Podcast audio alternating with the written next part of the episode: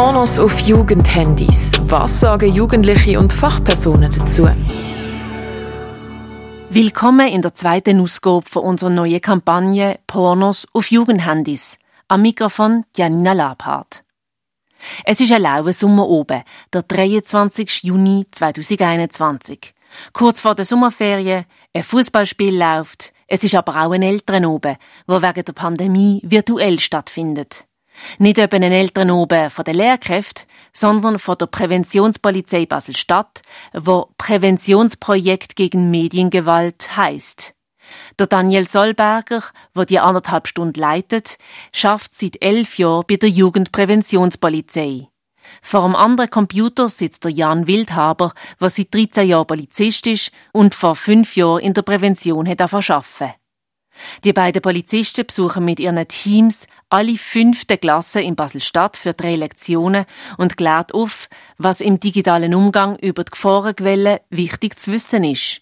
Es geht um Sensibilisierung im Datenschutz, Gamen, Sharen von Bildern, Cybermobbing.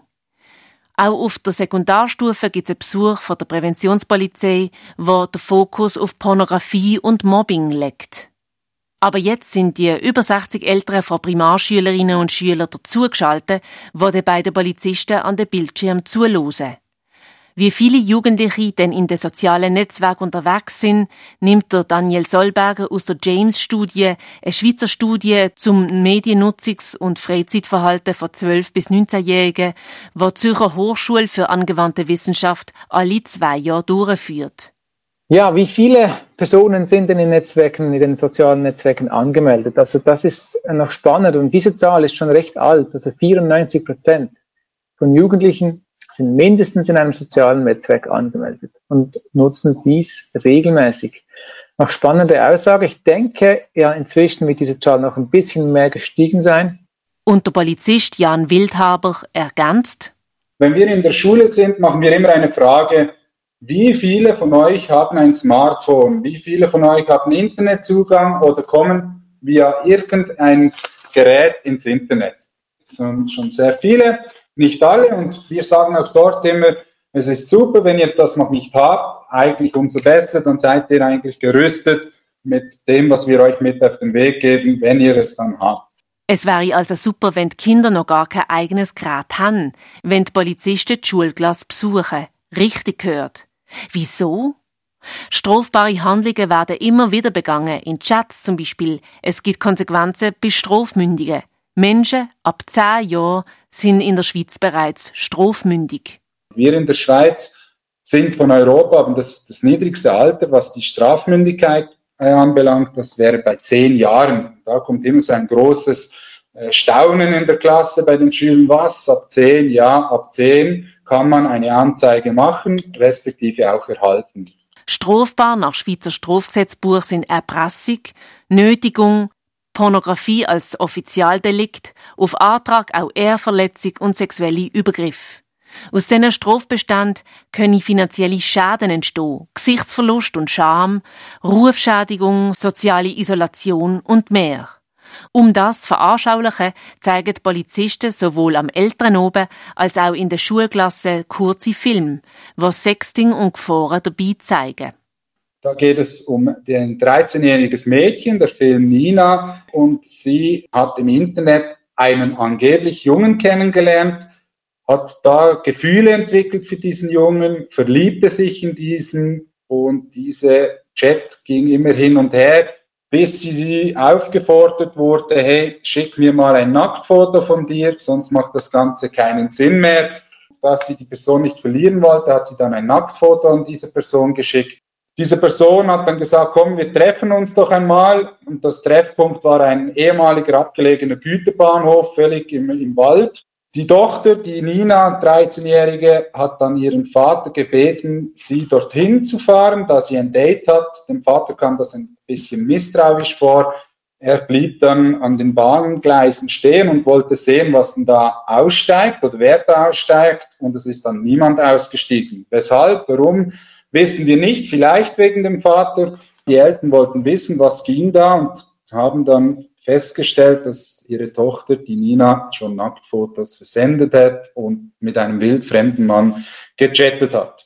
Da ist es bei uns so, dass wir aufzeigen möchten, dass es nicht immer die Person dahinter ist, die sie sich ausgibt. Es kann ein Jan, 34 Jahre alt sein, als 13-jähriges Mädchen ausgeben im Internet. Das ist kein Problem.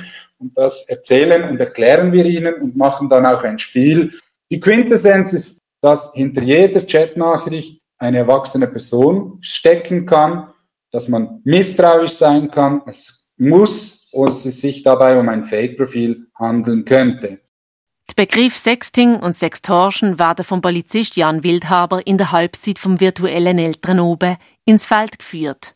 Sexting ist ein sehr großes Thema, vor allem eher bei älteren Jugendlichen. Also es gibt es auch schon in der fünften Klasse leider, aber eher weniger. Sexting heißt nichts anderes als Sex und Texting zusammen. Das ist ein erotisches oder schönes Bild. Muss nicht immer vom Intimbereich sein. Und das ist so ein bisschen bei den Jungs Trophäensammlung. Man möchte von der Liebe des Lebens ein Foto, schick mir doch ein Foto, wenn du mich wirklich liebst.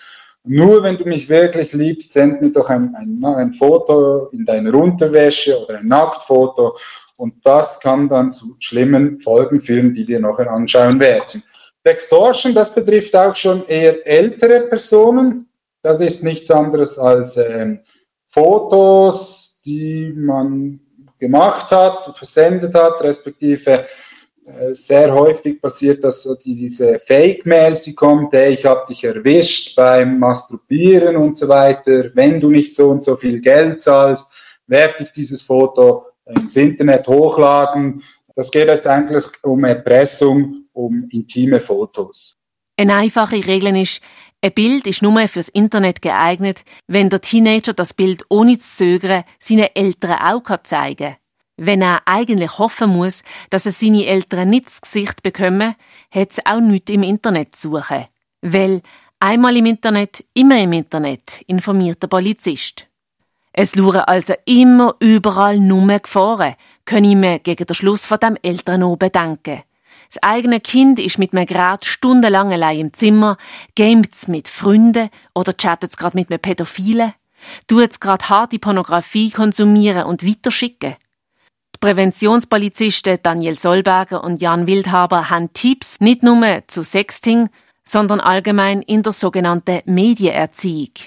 Tipp Nummer eins: Einschränkungen besprechen und begründen. Also gemeinsames Informieren über neue Apps und Spiele etc wenn sich ein Kind wirklich für etwas ganz fest interessiert, wenn, wenn ein Kind jetzt unbedingt TikTok nutzen will oder sich äh, einen Account machen will auf Instagram, was auch immer, dann wird das wahrscheinlich dass das Kind irgendwo auf einem anderen Handy einen zweiten Account von Kollegen machen können und sich dort einloggen. Spüren Sie heraus, wie Sie dem Kind vertrauen können auch. Und wenn Sie, Sie merken, ja, vielleicht ist es besser, dass ich das Kind begleite dazu und Regeln aufstelle, wie wir das nutzen soll, macht das vielleicht mehr Sinn? Oder macht es mehr Sinn, wenn ich es vielleicht eben noch sage, ja, jetzt warten wir noch ein Jahr, ich verbiete es dir noch, aber danach ist es okay. Aber dass sie wirklich darüber diskutieren und sprechen und auch Gründe nennen, warum sie das nicht möchten. Einfach der Grund, äh, ich will es nicht, weil ich es nicht will, ist schwierig. Im Alter von elf, zwölf Jahren brauchen die Kinder auch Gründe, warum etwas nicht okay ist oder eben okay ist. Tipp Nummer zwei, die Gelegenheit für einen Austausch nutzen. Interesse zeigen. Mir ist ganz bewusst, dass ganz viele sagen, ja, ich, das interessiert mich wirklich überhaupt nicht. Aber trotzdem versuchen sie Interesse zu zeigen und sagen, hey, zeig mal, wie geht das genau? Kann ich auch mal probieren? Was kannst du in diesem Spiel genau machen? Und dann ist das Kind in der Rolle, wo es ihnen etwas zeigen kann und erklären kann und quasi irgendwo besser ist als sie. Und ich denke, das ist auch ein ganz spannender Aspekt in der Erziehung. Der Daniel Solberger verrotet der Tipp Nummer drei, fixe Vereinbarungen machen. Verhaltensregeln aufstellen, der Mediennutzungsvertrag ist nur so eine Idee auf äh, www.mediennutzungsvertrag.de. Da kann man sich äh, wie einen eigenen Vertrag basteln mit so Bausteinen oder auch eigene Regeln erstellen, wo man dann ausdrucken kann auf einem PDF und dann zusammen unterschreibt. Ich denke, das ist eine, eine Möglichkeit, vielleicht auch mit Sachen festzumachen und sagen, schau, das haben wir hier zusammen abgemacht und da warst du einverstanden. Wenn Sie Ihr Kind abholen können vorher und sagen, hey, von mir ist es okay, wenn du das und das nutzt, aber ich möchte gerne Regeln machen und dann sind die Kinder oft äh, bereit, da kriegen sie ja was dafür über. Und müssen einfach einen Teil dazu beitragen. Und wenn Sie das vielleicht so kombinieren können mit einem Vertrag und dann sagen, ja, jetzt haben wir so bestimmt zusammen. Und wenn Sie gleich auch noch die Konsequenzen draufschreiben, zum Beispiel, wenn du das nicht einhältst, das ist dann die Konsequenz. Dann sind die Kinder oft bereit und sagen, ja, okay, dann habe ich vielleicht zwei Tage Gameverbot oder was auch immer. Äh, und dann können Sie das äh, recht gut aushandeln, aufschreiben und dann haben Sie was in der Hand.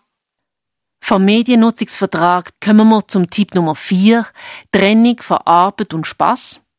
Standort PC, Laptop, ja, wenn es das Kind dann einen eigenen Laptop vielleicht hat äh, oder wenn es ein iPad hat, was auch immer, oder sie haben einen Familienlaptop und Aufgaben machen muss, würde ich empfehlen, ja, okay, wo ist das ganz genau? Kann ich mal drauf schauen?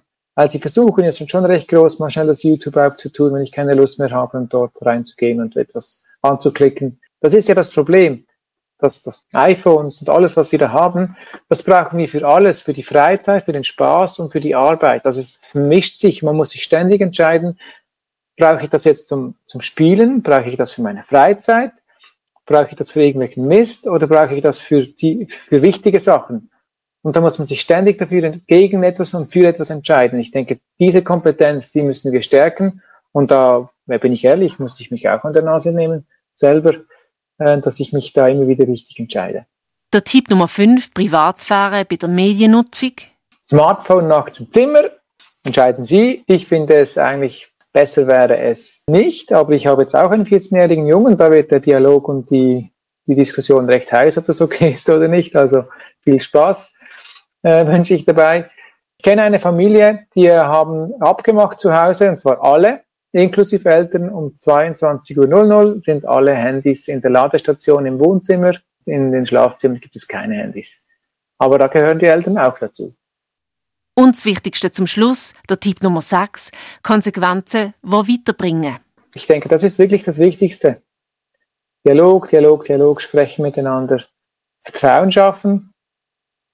Und wenn halt dann Sachen passieren, die nicht okay sind, überlegen, wie gehe ich damit um, was gibt es für Konsequenzen, was sind Konsequenzen, die uns weiterbringen, auch in der, in der Erziehung, äh, damit das nicht mehr noch ein zweites Mal passiert.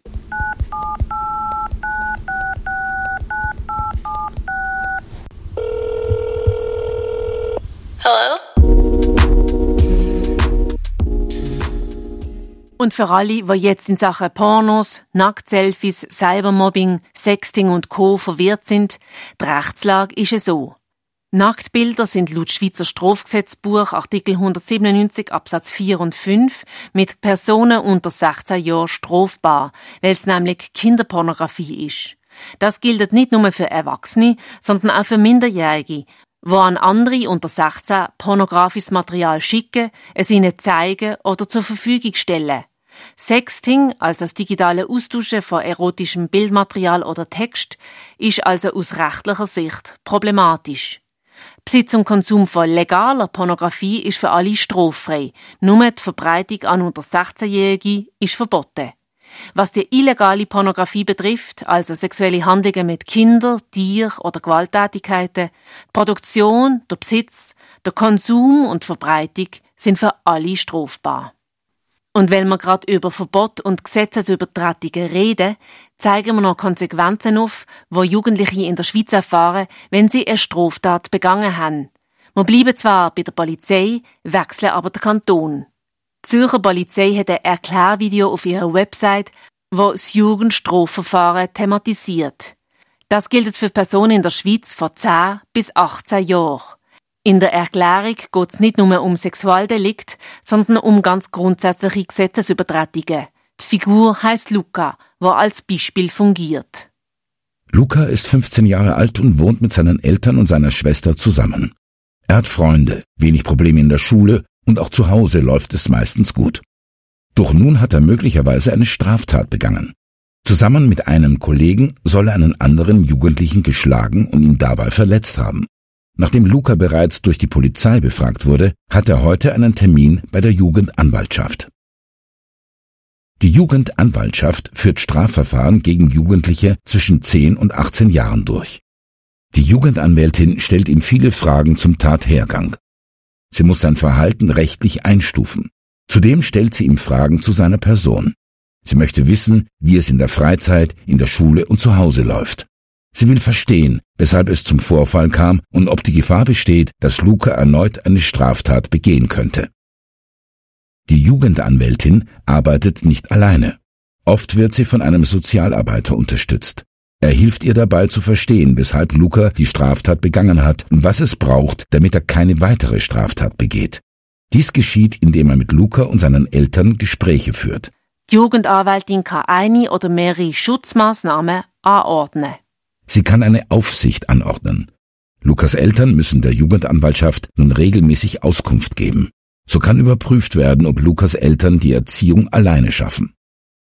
Brauchen Luca und seine Eltern Unterstützung, wird eine persönliche Betreuung angeordnet. Das kann beispielsweise der Sozialarbeiter der Jugendanwaltschaft sein, der die Eltern in der Erziehung oder Luca in seinem Tagesablauf unterstützt. Benötigt Luca psychologische oder psychiatrische Hilfe oder hat er ein Suchtproblem, kann die Jugendanwältin eine ambulante Behandlung, also eine Therapie anordnen. Wenn Lukas Probleme zu groß sind, kann auch eine Unterbringung angeordnet werden. Luca wohnt dann nicht mehr zu Hause, sondern beispielsweise in einem Jugendheim. Die Jugendanwältin kann auf folgende Strophe zurückgreifen. Ein Verweis. Dies ist eine Verwarnung. Im Fußball würde Luca eine gelbe Karte erhalten. Eine persönliche Leistung.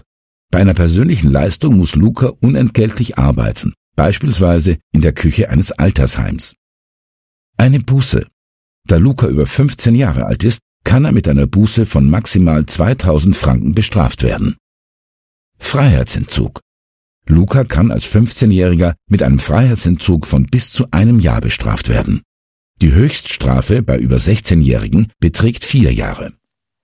Auf der Website von zh.ch Sicherheit und Justiz, Jugendstrafrecht finde ich noch mehr Infos zum Thema. Und morgen am Mittwoch hören wir von der Jugendredaktion von Radio X, ob es auch positive Sachen in Sachen Pornos gibt und was feministische Pornos sind. Für Radio X, Janina Laber. Die Aufklärungs- und Sensibilisierungskampagne auf Radio X. Pornos auf Jugendhandys. Vom 6. bis am 8. und vom 13. bis 15. September immer am 1. Mittag und in der Wiederholung am 6. oben. Sowie alles zum Nachhören auf Radio X. Mit der freundlichen Unterstützung von der GGG Basel.